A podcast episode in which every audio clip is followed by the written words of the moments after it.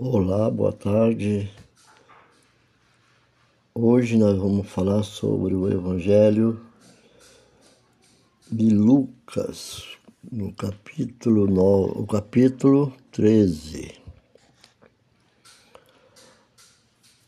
Capítulo 13 do livro de Lucas. Na verdade, o livro de Lucas, a chave desse capítulo é o Filho do Homem, que fala sobre Jesus Cristo.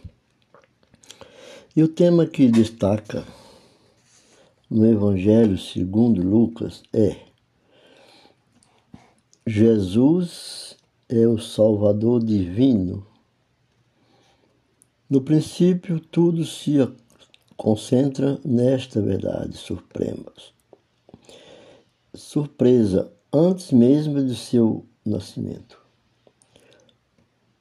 O anjo enviado por Deus ordena a Maria que dê ao menino o nome de Jesus, que significa o Senhor salva. Aos pastores, o anjo deu novas de grande alegria de que na cidade de Davi nascera o Salvador, que é Cristo. Eu estou ilustrando uma parte da história, do contexto, né? Para você entender que realmente o porquê do livro de Lucas. Quem foi Lucas?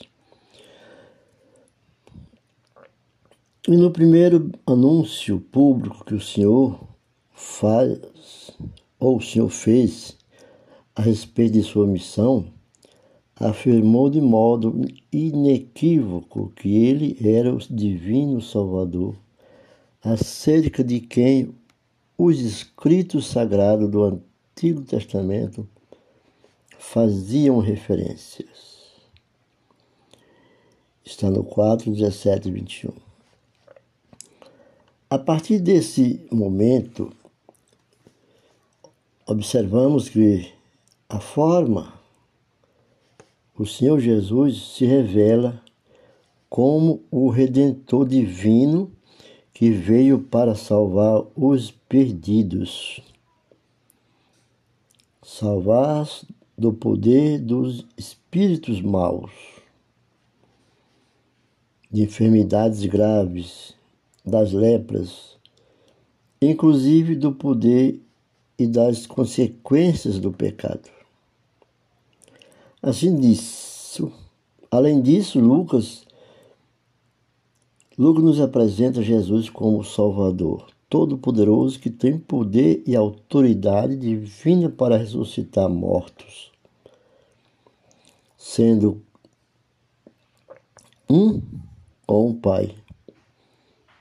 Tem igualmente o poder sobre a natureza e pode salvar seu discípulo de uma violenta tempestade e livrar da fome a multidão. Essas passagens muito comentadas. Nós sabemos que do barco, da salvação do, né, do povo, da fome, dos peixes, dos pães, e da época, que era uma época de muita dificuldade em Jerusalém. Depois de haver se revelado como o Senhor, Salvador, o Todo-Poderoso, e de os apóstolos o haverem confessando como Cristo, Jesus começa a mostrar a seus seguidores que, para ele poder ser o Salvador divino deles, primeiro ele devia sofrer e morrer. Jesus disse: As palavras pronunciadas pelo Senhor Jesus foi porque o Filho do Homem veio buscar e salvar o que se havia perdido.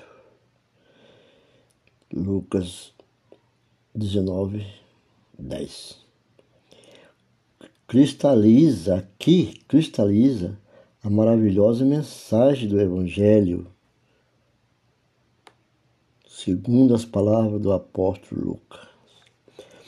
Lucas demonstra-nos que o Senhor Jesus veio como Salvador em sentido universal para os povos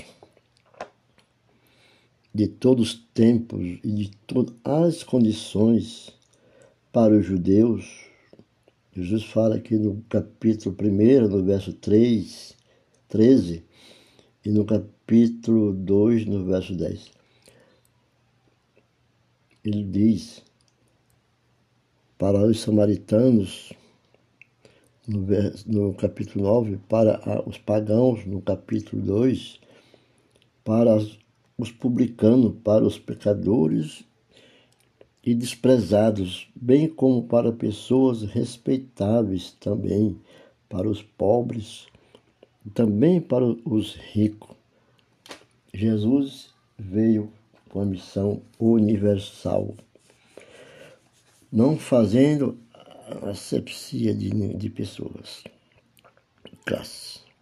Ao mesmo tempo, nosso Senhor advertiu, o nosso Senhor advertiu seriamente a todos de que, embora ele tivesse vindo para salvar e não para destruir, todos quantos se negavam a ser salvos por ele teriam entre sobre si mesmo sofrimento.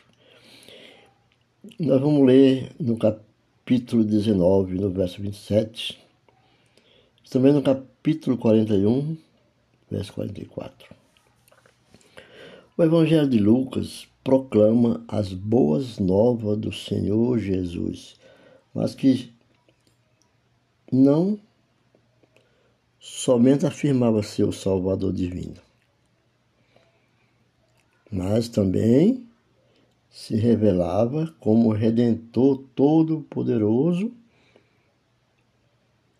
unigênito, Filho de Deus, mediante sua ressurreição e ascensão.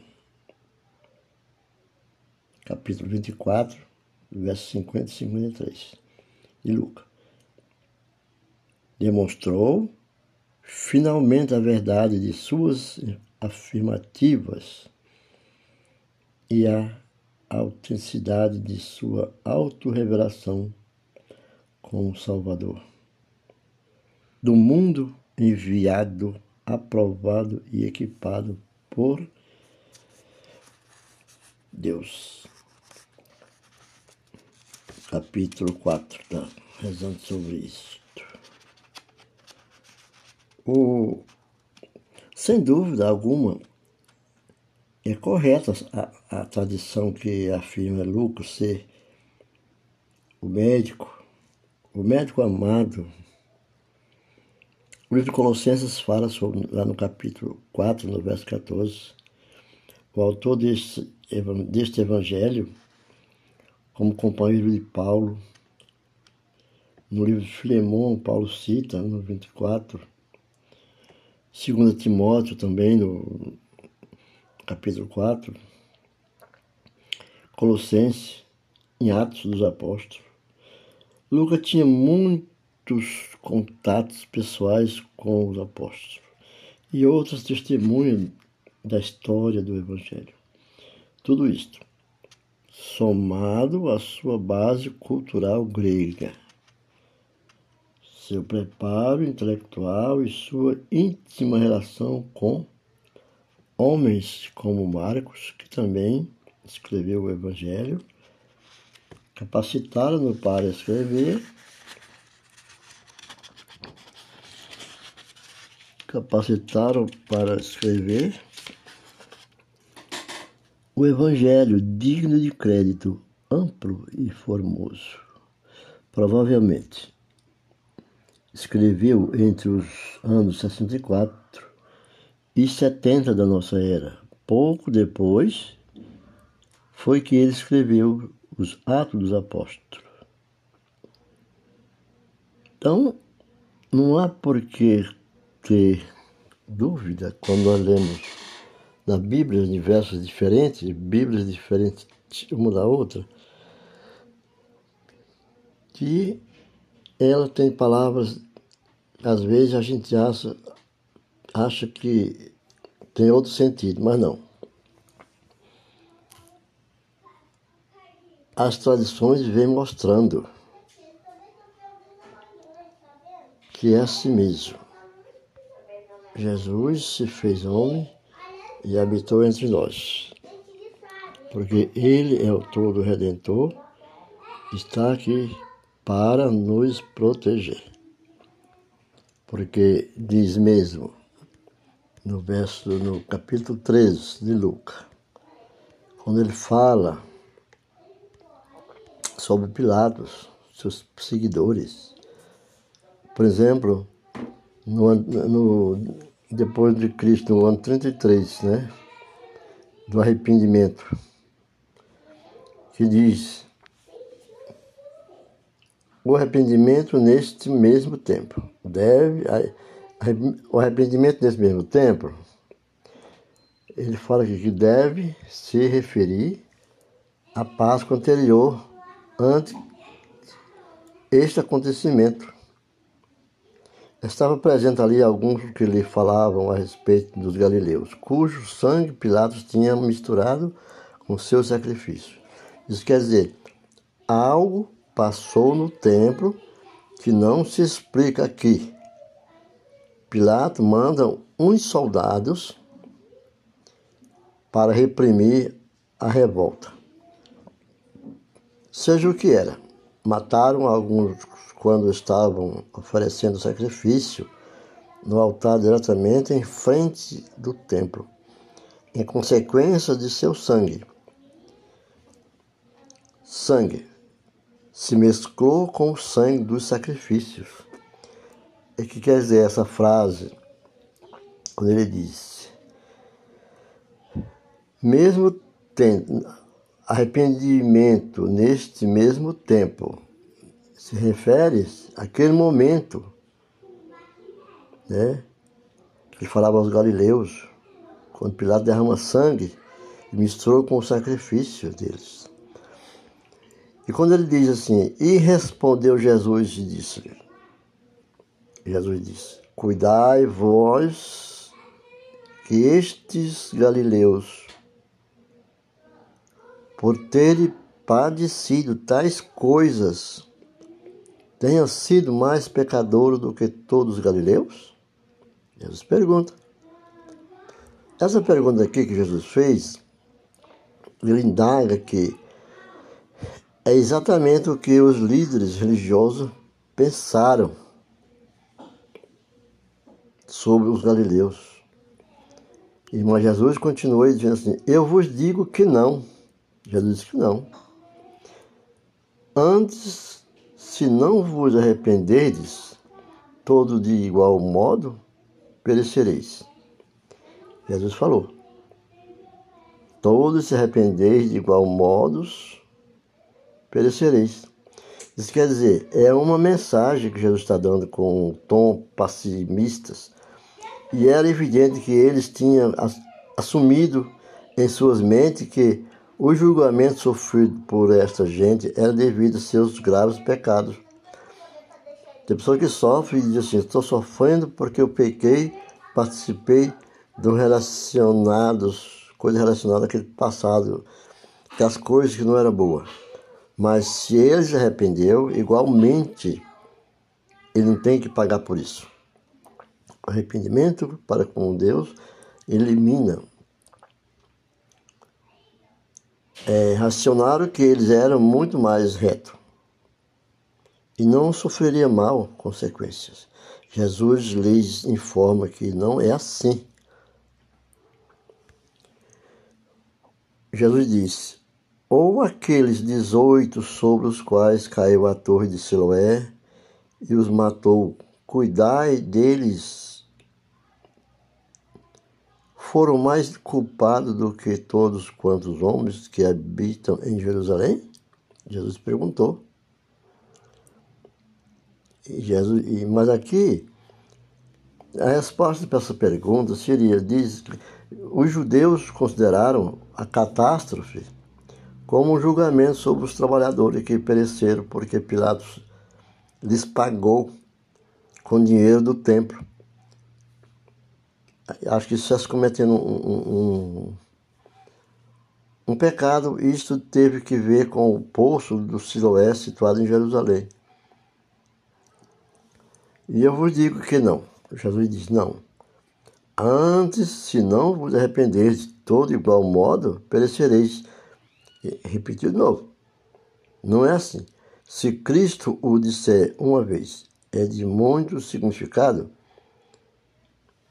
Se disser duas vezes, como vemos aqui, então adquire uma consequência de proporção sem precedente. A tragédia aconteceu no ano 70 depois de Cristo. Quer dizer, eles pereceram realmente quando Tito, o general romano, completamente destruiu Jerusalém. A figueira, que se ilustra muito a figueira sem fruto. A figueira que não dá fruto. E disse assim, ó, e logo disse esta parábola, Jesus disse essa parábola. Essa parábola indica, essa parábola que Jesus falou, indica que foi dito imediatamente depois de exigir o arrependimento. E logo disse essa parábola, né? Um certo homem tinha uma, Jesus disse, tinha uma figueira plantada à sua vinha. A figueira, a figueira, é um símbolo de Israel. A figueira é um símbolo de Israel. Só isso. Né? Jesus falou com esse homem, depois exigiu o arrependimento. Jesus falou com um certo homem, um certo homem que tinha uma figueira plantada na sua vinha. E indo procurar fruto nela, não o achou.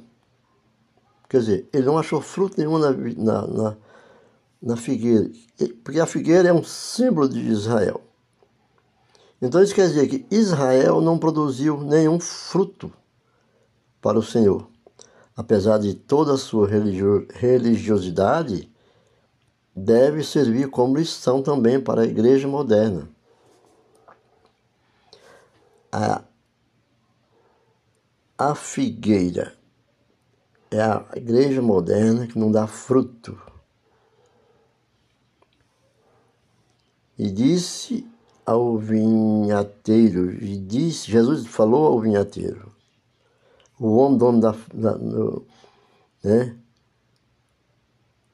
da vinha, Jesus falou a ele.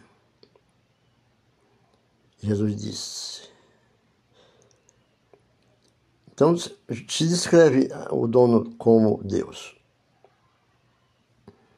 Se descreve o dono da vinhedo, vinhedo chama aqui o vinhateiro, colocamos ele como ser o dono, como Deus, né? E o vinheteiro como Jesus. A vinha quer dizer pertenceu a Deus, como também a igreja lhe pertence. Livro de Mateus 16, 18 dá uma explanação muito clara e eis que há três anos venho procurar fruto nessa figueira e não o acho. Não, a figueira não dava fruto. Isso ilustra os três anos. É os três anos do ministério de Jesus na terra. Venham procurar fruto nessa figueira e não encontram. Os três anos de ministério de Jesus na terra.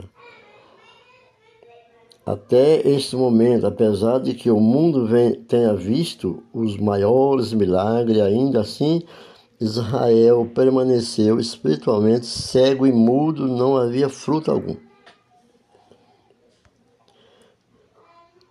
Jesus diz assim, né? Jesus diz, corta, porque ocupa ainda a terra inutilmente? Jesus pergunta, corta porque ocupa a terra inutilmente? Essa pergunta Ela quer dizer assim, o apóstolo Lucas declara assim que era uma advertência a Israel de que se não ia produzir fruto, o julgamento era iminente. Não faz nada para a igreja, para Cristo, o julgamento era iminente. Mas ainda assim, não prestaram atenção nem escutaram. E aqui, ele, novamente, ele explica, o Senhor Jesus explica novamente. Então, respondendo, ele disse-lhe, ele disse, Deus, o Pai, disse, Senhor, deixa mais este ano, até que eu a escave e a esterque o homem prometeu que ia cavar o tronco da, da figueira e ia colocar estercos, adubar. Quer dizer, isso representa os últimos meses do ano, do último, o, o do último mês, o último ano do ministério de Jesus. Já que se entende que seu ministério durou uns três anos, três anos e meio, e descreve o fato de que Cristo tinha suplicado ao Pai para que lhe concedesse um pouco mais de tempo. Deus queria já cortar. Jesus suplica, deixa mais, né? Mais um tempo. Deus pediu para que Jesus pediu para que o Pai tivesse misericórdia por mais um tempo.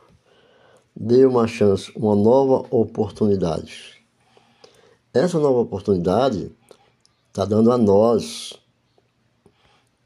Se nós até aqui não produzimos fruto nenhum para o Senhor, com arrependimento, com jejum, com a comunhão e bênção, com a consagração, determinação, contemplação, com a oração, com o estudo, evangelização, seu ministério.